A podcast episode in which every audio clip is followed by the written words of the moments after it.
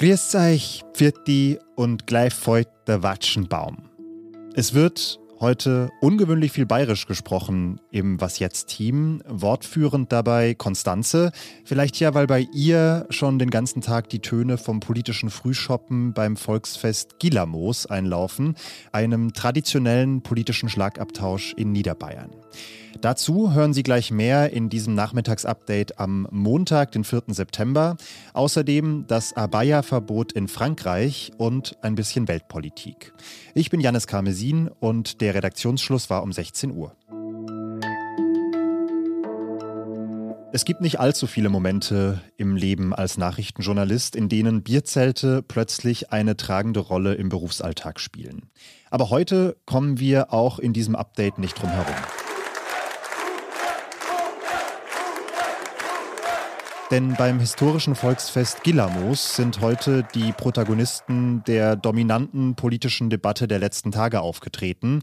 Einmal Markus Söder und zum anderen er hier, Hubert Aiwanger. Vor einem Jahr ist über diese Treppe hier der Winnetou runtergekommen. Über eine Stunde hat Aiwanger gesprochen, aber über die vergangenen Tage, über das antisemitische Flugblatt fiel kein Wort. Er ist stattdessen in die Offensive gegangen und hat eher klassischen Wahlkampf gemacht für eine striktere Migrationspolitik, gegen das Heizungsgesetz und gegen Political Correctness. Wir haben in einer Zeit, wo es plötzlich nicht mehr politisch korrekt erschien, Karl May zu lesen Cowboy und Indianer zu spielen.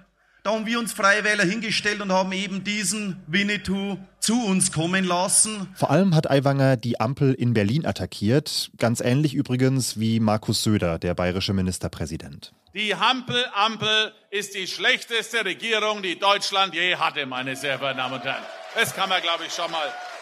Und auch CDU-Chef Friedrich Merz war vor Ort, natürlich stilecht im Trachtenjanker. Er hat wiederum Markus Söder für seinen, Zitat, bravourösen Umgang mit der Causa Aiwanger gelobt.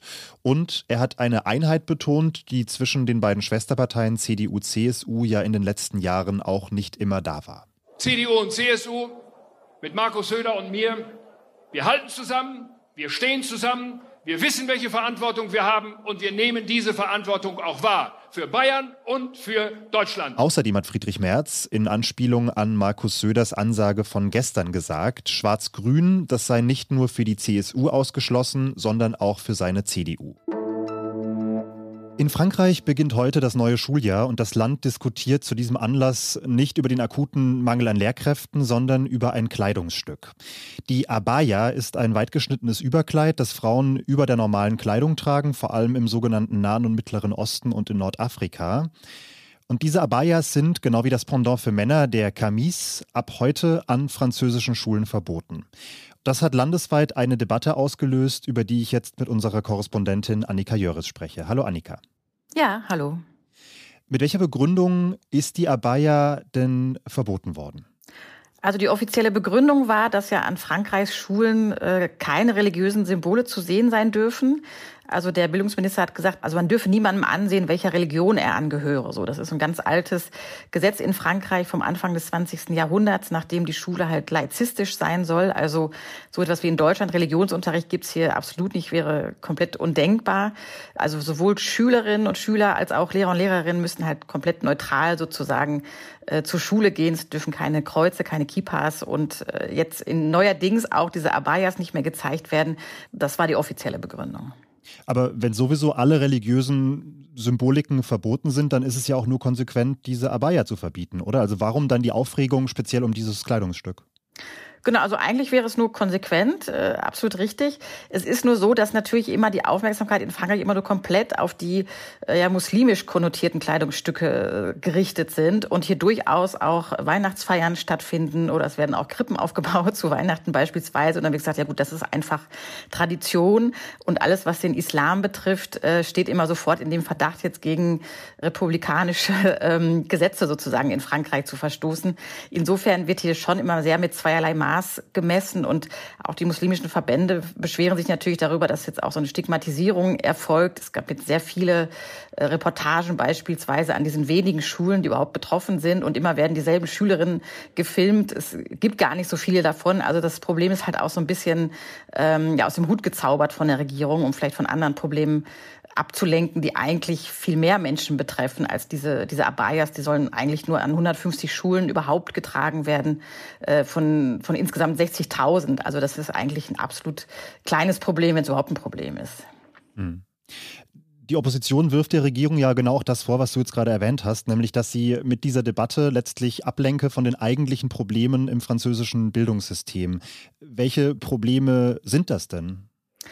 Ja, also es liegt auch tatsächlich nahe, dass das ein bisschen so ein Ablenkungsmanöver ist, weil zum Beispiel am Wochenende hat die Regierung extra nochmal eingeladen, ja, wir können euch hier acht Schulen zeigen, zu denen ihr gehen könnt, um diese Mädchen in Abayas zu filmen. Also es war wirklich ganz klar so ein Setting vom Thema zum Schulanfang. Es gibt aber viel größere, beispielsweise, äh, dass äh, tausende minderjährige Menschen auf der Straße leben. Es gibt einen großen Lehrermangel, also so groß, dass jetzt in der letzten Woche noch ein paar Fortbildungen gemacht wurden für absolut fachfremde Nichtpädagogen, die dann ab heute vor der Schulklasse stehen. Mobbing ist auch ein großes Thema an den Schulen, wie auch in Deutschland sicherlich. Also es gäbe wirklich große Themen, die sehr viel mehr Menschen betreffen, aber das wurde jetzt halt so politisch rausgepickt, um, ja, um von den anderen Problemen wahrscheinlich abzulenken. Vielen Dank, Annika. Sehr gerne.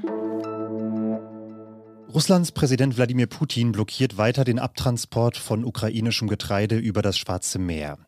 Es werde keine neue Vereinbarung über einen Transportkorridor geben, bis der Westen nicht Russlands Bedingungen erfüllt habe. Das hat Putin nach einem Treffen mit seinem türkischen Amtskollegen Recep Tayyip Erdogan in Sochi gesagt. Russland fordert, dass der Westen die Sanktionen auf den Export von russischem Dünger und Agrartechnik aufheben müsse. Ein bestehendes Abkommen hatte Russland im Juli deshalb ausgesetzt. Von Getreide aus der Ukraine sind vor allem viele afrikanische Länder abhängig. Ersatzweise will Putin nun nach eigener Aussage an sechs der betroffenen Länder kostenlos Getreide liefern. Ende dieser Woche startet in Neu-Delhi der G20-Gipfel. Dort sollten eigentlich erstmals seit fast einem Jahr mal wieder die Staatschefs der beiden Weltmächte China und der USA ins Gespräch kommen. Aber daraus wird nichts, denn der chinesische Präsident Xi Jinping hat seine Reise heute abgesagt. Stattdessen schickt er seinen Ministerpräsidenten. Einen Grund für die Absage nennt er nicht. Vermutet wird aber, dass Chinas angespanntes Verhältnis zum Gastgeberland Indien eine Rolle spielen könnte. Seit Jahren gibt es zwischen beiden Staaten Grenzstreitigkeiten um ein Gebiet südlich von Tibet bzw. im Osten Indiens. US-Präsident Joe Biden hat mitgeteilt, er sei enttäuscht von dieser Absage, aber auch, dass er Xi Jinping zeitnah in einem anderen Rahmen treffen werde. Was noch? Wir haben gestern wochenendbedingt einen sehr wichtigen Stichtag verpasst, den es heute nachzuholen gilt, den inoffiziellen Feiertag des deutschen Fernsehquizzes. Denn am 3. September 1953, also vor 70 Jahren, lief mit Wer gegen wen die erste Quizshow überhaupt im deutschen Fernsehen.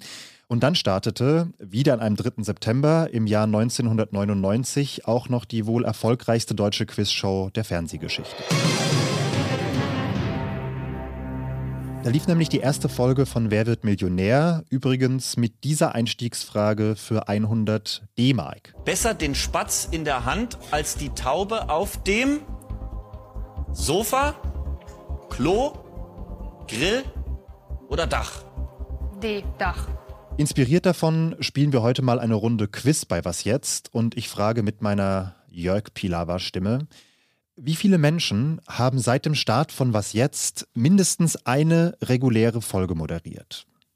Schicken Sie uns Ihre Antwort, Ihren Tipp und unter allen richtigen Antworten verlosen wir einen Was jetzt Jutebeutel. Teilnahmeschluss ist morgen, Dienstag 17 Uhr. Schreiben Sie uns dazu einfach an wasjetzt.zeit.de.